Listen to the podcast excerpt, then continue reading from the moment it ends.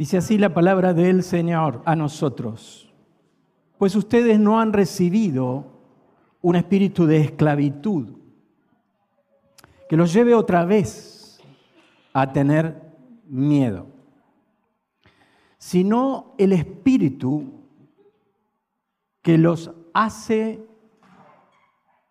hijos de Dios.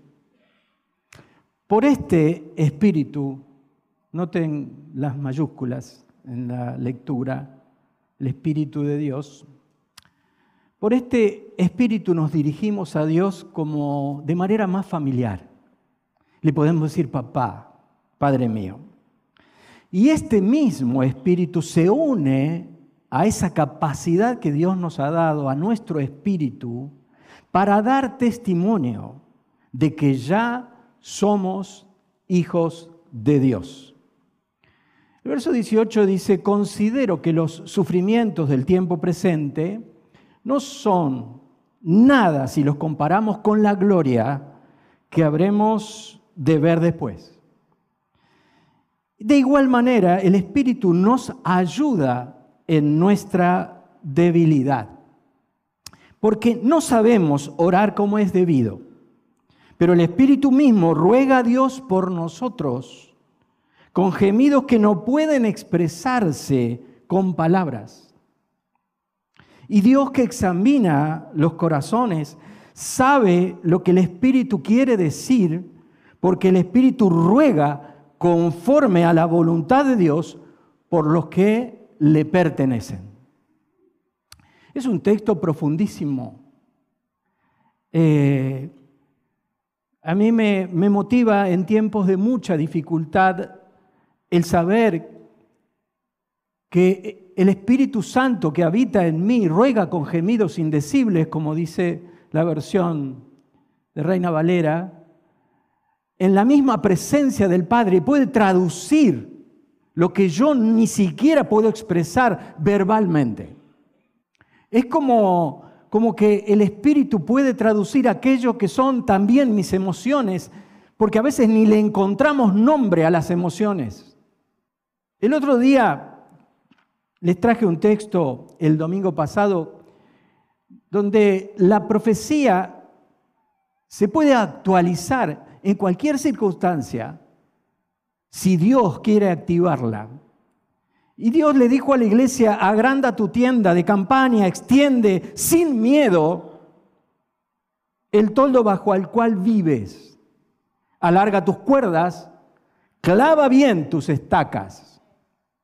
Y hablamos al final que lo que define para una condición así, para una visión así, es ese valor de actitud que uno, que una iglesia, que un grupo de personas, que una comunidad puede tener para lograr los propósitos de Dios y la voluntad del Señor para estos tiempos, es ese valor de actitud de cómo nosotros reaccionamos ante las circunstancias, cómo nos paramos ante toda circunstancia.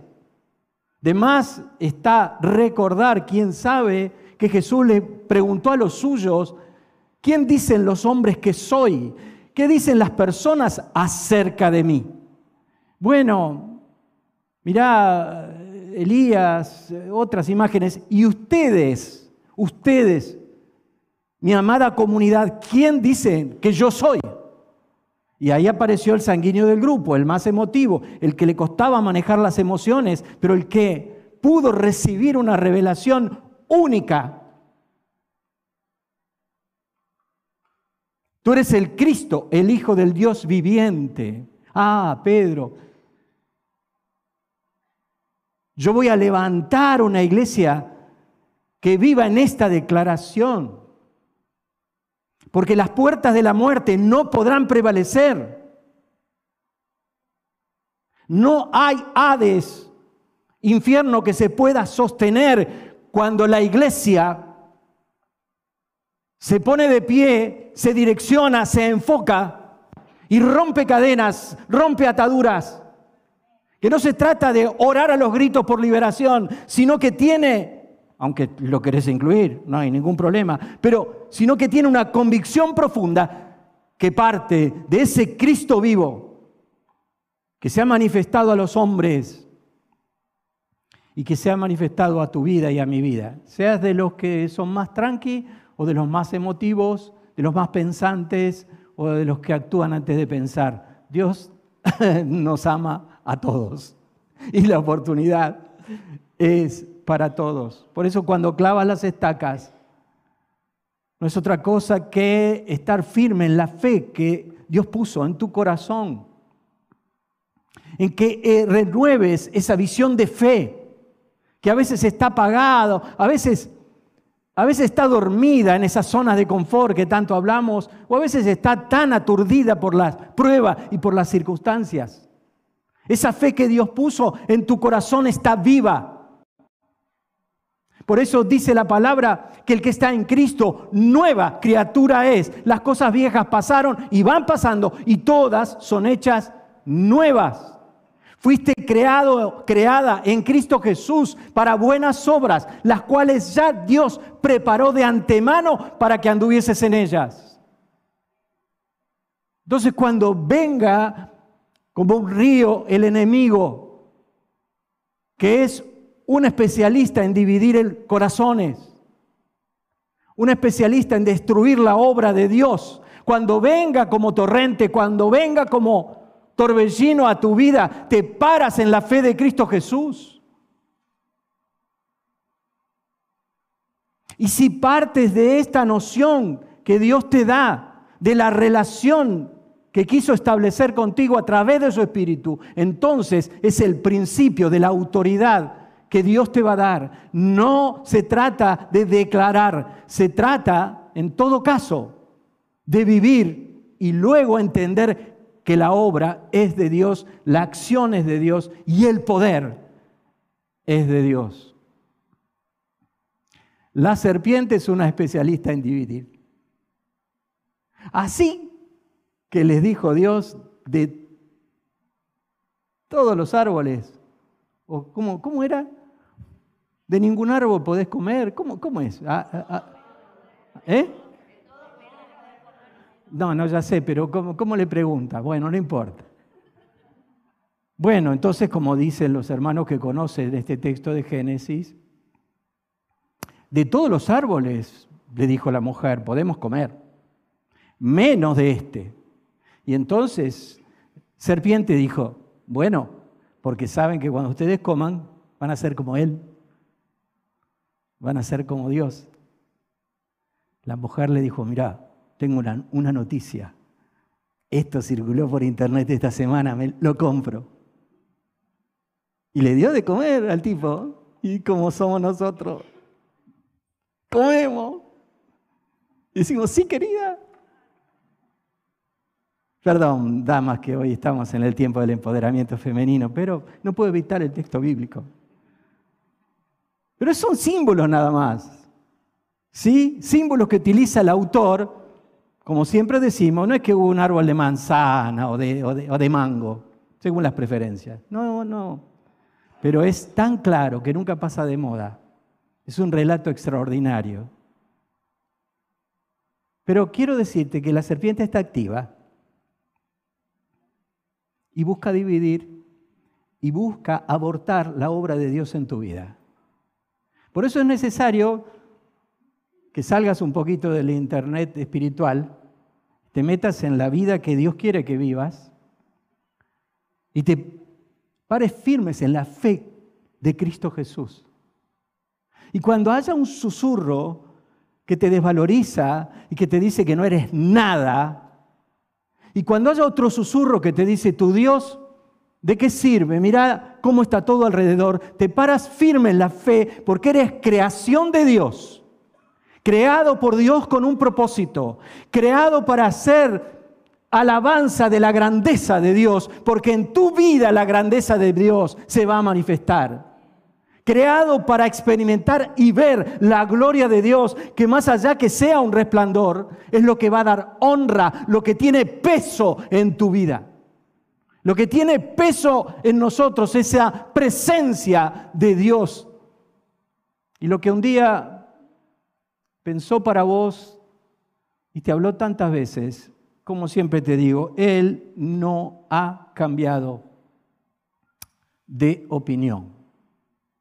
Por eso dice que el Espíritu nos ayuda en nuestra debilidad. ¿Hay alguno fuerte entre ustedes? Entre, ¿Hay alguna mujer, un hombre fuerte aquí? ¿Eh? En nosotros está alguien que es más fuerte que el hombre fuerte, ¿no? Ustedes saben de qué a qué me refiero. Pero la promesa es que el Espíritu de Dios nos va a ayudar en la debilidad. Ahora, ¿cuál es el marco, la estructura de este pasaje? Ni más ni menos que se refiere a la relación que Dios está estableciendo, no solo que estableció una vez y para siempre, sino que está estableciendo cada día. Por eso dijo Jesús, les conviene que yo me vaya, porque si no me voy, no les puedo enviar el Espíritu de verdad que el mundo no puede conocer. Pero ustedes le conocen porque está con ustedes, pero estará en ustedes. Juan, últimas palabras del Evangelio, donde el Señor les dice claramente, separados de mí nada podés hacer donde el Señor les dijo, ámense unos a otros, porque en esto el mundo conocerá que son ustedes mis amigos, mis discípulos. Es necesario que me vaya, porque yo les voy a enviar ese espíritu que les conducirá a ustedes a la verdad. Por eso es muy importante cuando uno más cerca de Dios está, más espejo de uno mismo uno, valga las redundancias, uno tiene. Cuando Dios obre de manera fuerte en tu vida, ni siquiera nadie te, va a hablar del pecado. ¿Por qué? Porque vos vas a verte como un espejo, porque Dios está obrando de una forma en que te vas a ver como en una resonancia magnética. Lo que antes no percibías, lo empezás a percibir. Pero no solo para arreglar tu vida de vez en cuando, todos necesitamos arreglar nuestras vidas de vez en cuando. No solo para eso, sino para entender que Dios tiene mucho más para vos y para mí. Dios tiene mucho más. Por eso el domingo pasado, esto de de agrandar la tienda, ¿no? Esto de ser amplios, esto de tener una visión más acorde a ese Dios. Es muy difícil, hermanos, por eso tenemos que motivarnos a eso.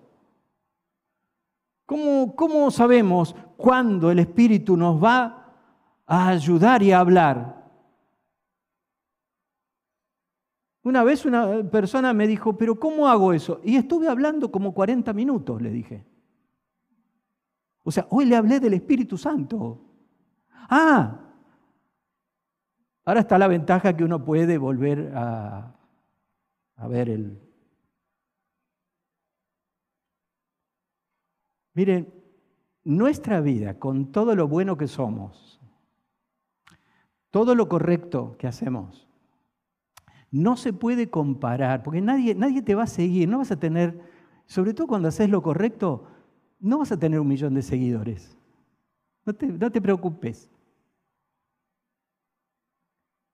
Pero Dios puede hacer algo que es de otro orden. El apóstol Pablo se lució en la ciudad de Atenas. Empezó, empezó a ver que, los griegos tenían una imagen por, por, cada estrella prácticamente. Y, vio un un lugar vacío que decía, y por la duda, al Dios no conocido. Y entonces Pablo, que era muy inteligente, nadie puede negarlo, extraordinario, con una preparación fantástica, dije, esta es la mía. Y entonces empezó, varones atenienses, y un gran discurso. Y en un momento dice, y les quiero hablar del Dios no conocido. Ah, entonces los tipos hicieron pum, ahí en, el lugar de reunión y de debate público. Hablarnos de este. Y entonces Pablo, que hablaba del Evangelio completo, les habló de Cristo y su resurrección.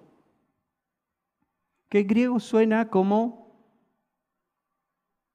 Cristo y su mujer.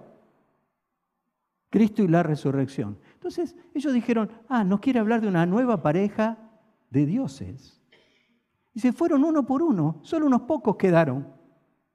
Pero no quiero retomar esa historia, quiero retomar ese contexto para decirles a ustedes que cuando él después escribe a los corintios, nos damos cuenta que después de Atenas y el ir a Corinto, él ya había cambiado porque se dio cuenta que no era con la estrategia humana, no me propuse otra cosa entre ustedes que saber de Cristo y este crucificado. No me propuse ir a ustedes con grandes palabras, sino con el poder de Dios. Pablo, que había estado frustrado y que las pruebas y la frustración indudablemente le sirvieron para entender que a veces el Espíritu tiene otras cosas que a veces no valoramos, Pablo dijo, basta, yo tengo mucho intelecto, pero yo quiero hablarles a ustedes en el poder de Dios. ¡Wow! Un hombre que podría haberles dado un curso. Entonces, ¿por dónde empiezo? Tengo que, para clavar bien las estacas, para asumir esa profecía, para asumir el tiempo que viene, tengo que pararme en esa fe de Cristo Jesús que me dio su propio espíritu. Tengo que saber que no son solamente las cosas a las que Dios va a responder, sino que Él mismo, ese espíritu, intercede por mí, intercede por vos. Y lo hace con palabras o con un lenguaje inexplicable para nosotros. No es solamente hablar en lenguas, el Espíritu lo traduce. ¿Viste como el Google que vas a otro país y de repente... Bueno, yo ni siquiera Google. El, Espíritu me tiene que asistir doblemente. Porque si no viene un GPS del cielo, muchas veces no sé para dónde ir pero yo sé que vos la tenés clara. Mírame con lástima, ese pobre pastor. Es pastor de la iglesia y no la tiene clara. No la tengo clara. Pero sé que el Señor, aún a pesar de mis equivocaciones, a pesar de que a veces no rindo el promedio, Él me fortalecerá. Él me ayudará en mis debilidades. Él va a responder, como dice aquel texto de Isaías, que el Señor no quiebra la caña cascada, ni apaga el pábilo que humea. Cuando tu lámpara está media, ¿viste? Así, ¿eh? ya no iluminás como antes, el Señor no te descarta. O como dice Ezequiel, ¿no? Que el Señor siempre busca la oveja perdida. Venda a la perniquebrada, venda a la que se hirió. ¿Cuántas veces el Señor ha ido en tu búsqueda?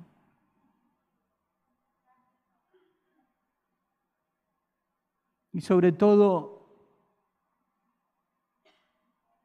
busca fortalecer a la débil.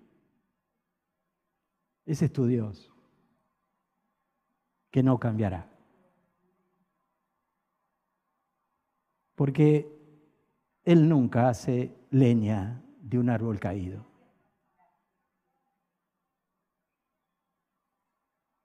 Palabra de Dios. Eh, parezco un hermano católico. Palabra de Dios. A ver, una última cosa. El espíritu gime, traduce con gemidos indecibles, con palabras inexpresables. para que Dios hable a través tuyo también. Ahí donde estás, ahí está la presencia de Dios. Así que no te paras como un Superman, te paras como un hombre débil, como una mujer que necesita una mujer débil, pero que en la frente, en el corazón, en todo tu ser, hay una chapa que dice, me pertenece, según este texto. Y Dios examina los corazones, sabe lo que el Espíritu quiere decir, porque el Espíritu ruega conforme a la voluntad de Dios por los que le pertenecen. La otra vez volví a leer el Salmo 56 en medio de un momento difícil. Y estos textos, ponelo si lo tenés, ahí está, gracias. Tú llevas la cuenta de mis subidas, dice. ¿Cuántas veces, no? Está hablando de, bueno, que tuvo que rajar porque no pudo enfrentar al enemigo, ¿no? Obviamente. Yo te lo, te lo traduzco así, medio así como en la intimidad, pero es así. Es, más, creo que es más fácil enfrentar a un enemigo bien visible que enfrentar, ¿viste? El hecho de que te rajas constantemente. Pero el Señor sabe, dice, tú llevas la cuenta de mis subidas, tú recoges cada una de mis lágrimas. ¿Acaso no está anotado esto en tu libro? Mis enemigos se pondrán en retirada cuando yo te pida ayuda. ¿Cuál es el principio? Yo sé muy bien que Dios está de mi parte. Lo que ha venido a abortar la obra de Dios en tu vida tiene que irse, porque Dios está de tu parte no puede resistir porque el embate de la iglesia es único, porque está fundada en la fe de Cristo Jesús, no en buenas intenciones. Por la fe en Cristo Jesús, nosotros somos lo que somos, buenas, buenas personas. Pero no es suficiente, porque lo que viene es un mundo que necesita una iglesia que extienda su visión, una iglesia que se pare firme en el nombre de Jesús y crea lo que viene, porque lo que viene es poder de Dios.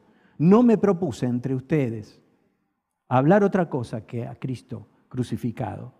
Y no solo con palabras floreadas, sino con el poder de Dios.